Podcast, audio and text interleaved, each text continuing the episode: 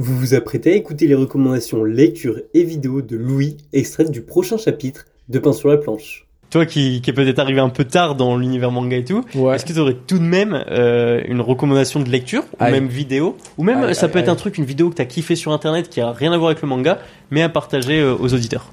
Ah, po, po, po, po, une vidéo ou un manga? Une vidéo, un manga, un film, un truc qui t'a dit, tu, tu l'as vu et tu dis, une fois que t'as vu le film, tu te dis, ah ouais.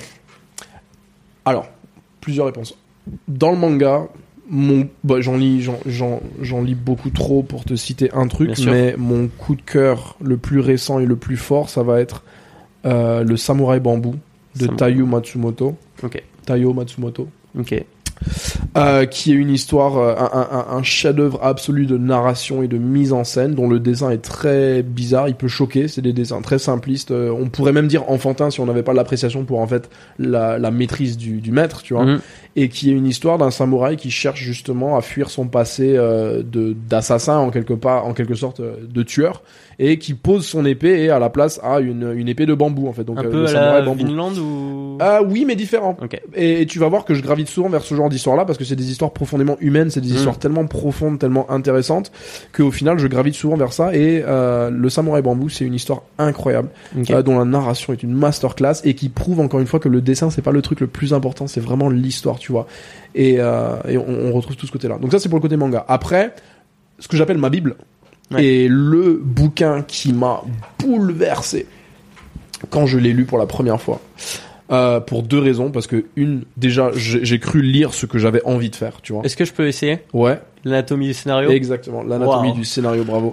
Euh, de John Truby, qui est une méthode incroyable sur le scénario, sur la façon de construire un récit. Et le gars, il est américain. Mhm. Donc, tu retrouves la culture avec laquelle j'ai grandi. cinéma. Il aborde le scénario d'un point de vue très pratique aussi. Ah ok. Déjà, il y a le côté cinéma, mais il y a aussi le côté pratique dans le mode euh, business. Parce qu'il dit dans le tome, et ça c'est ce que je dis souvent en convention aux, aux- aux jeunes qui viennent me voir en mode euh, moi aussi je veux devenir mangaka, ben, je leur dis mais fais des histoires courtes.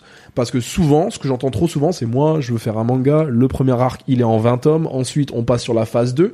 Les mecs ils ont rien fait, et moi non plus d'ailleurs j'ai rien fait pour l'instant, et ils se croient déjà euh, en mode je vais faire mon MCU, euh, Ouais. moi Marvel, je vais faire 300 trucs, alors qu'on sait pas raconter et l'efficacité de savoir résumer une histoire en une phrase ou un seul pitch, Mm. ça tu le trouves dans l'anatomie du scénario, il te donne des exercices pratiques pour savoir si ton histoire, c'est beaucoup de, f- de, de masochisme je trouve, mais il faut regarder ton histoire avec beaucoup d'esprit critique et te dire est-ce que c'est réellement intéressant? Hmm. Et ça il y a beaucoup de gens qui arrivent pas à le faire et qui sont trop amoureux de leur propre histoire pour se dire ça ça va pas plaire au lecteur. Et c'est pour ça qu'à travers l'auto-édition j'ai pu prendre conscience de bah ça c'est une bonne idée. Ça c'est pas une bonne idée. Ça c'est une bonne idée. Et au final c'est ce bouquin là aussi qui m'a permis de vraiment avancer sur cette mentalité et être vraiment hyper sévère avec moi-même pour au final raconter des bonnes Bah, histoires. D'ailleurs, ce, ce point-là, l'esprit critique, je crois qu'il est très salué par Romain Huet, qui m'a dit que Ouais. tu avais un très bon esprit critique sur ce vrai, que ça tu faisais et tout. Ah, euh, ça fait donc, plaisir. euh, ça fait hyper cool.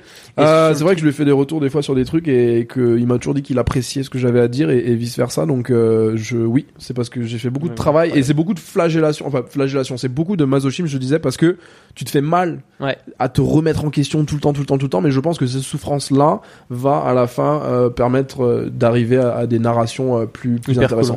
Voilà. Bah, hyper stylé. Euh, dans le cadre des histoires courtes un peu, il y a un livre, je sais plus exactement le titre, mais c'est euh, l'art du manga par Tezuka ou quelque chose comme ça. Euh, Euh, oui, je l'ai peut-être dans ma bibliothèque. Bref, il dit pareil, il dit au début commencer Ouais. par limite des histoires en quatre cases, des, Ouais. du strip et tout pour faire passer les gens une idée. Ouais. Et après tu vas un peu plus loin et après tu vas un peu plus J'ai loin. fait, euh, j'ai fait beaucoup de strips de Yonkoma, de, de, de, de comic strip, de, Mm. de, de BD en 4 cases. Et, et, et, et au final, c'est un exercice hyper dur de résumer un concept à juste 4 cases, d'avoir le début, le développement, La la, la, chute. et la conclusion en 4 cases. Mm. Euh, c'est très difficile. Les gens ils pensent que ouais, c'est juste des strips en ligne, mais non, non, c'est un exercice très dur. Et ça m'a beaucoup apporté euh, pour m'améliorer dans ma narration, qu'elle Mm. soit concise, qu'elle soit brève. Et euh, il n'y a pas que euh, Tezuka qui dit ça. Il y a aussi un bouquin que j'ai lu que j'ai adoré.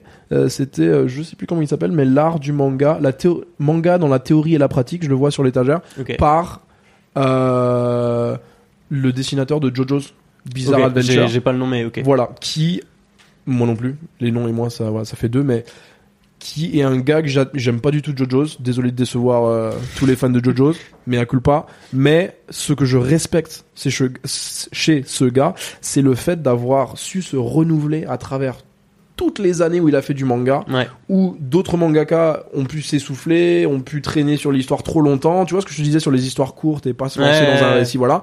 Lui a su se renouveler à chaque fois, chaque nouvelle saison de JoJo's. Et ça, je trouve ça incroyable.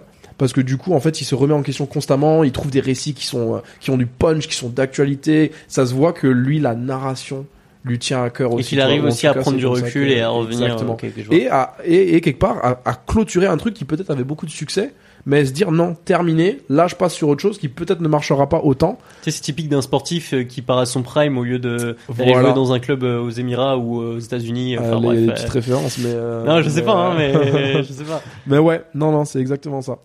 Et, euh, et la dernière référence, si vraiment tu veux, parce que tu avais parlé de film aussi, pour moi, et je vais faire un parallèle avec mon univers et ma vision de, de l'histoire avec un grand H, si tu veux, c'est que le Seigneur des Anneaux, le Seigneur des Anneaux, c'est pour moi l'histoire la plus parfaite, ou en tout cas l'histoire qui s'approche le plus de notre notion de la perfection qu'on peut avoir aujourd'hui dans l'humanité. Et c'est des grands mots, mais je te dire des pourquoi. grands. Parce que c'est une histoire intemporelle Mm.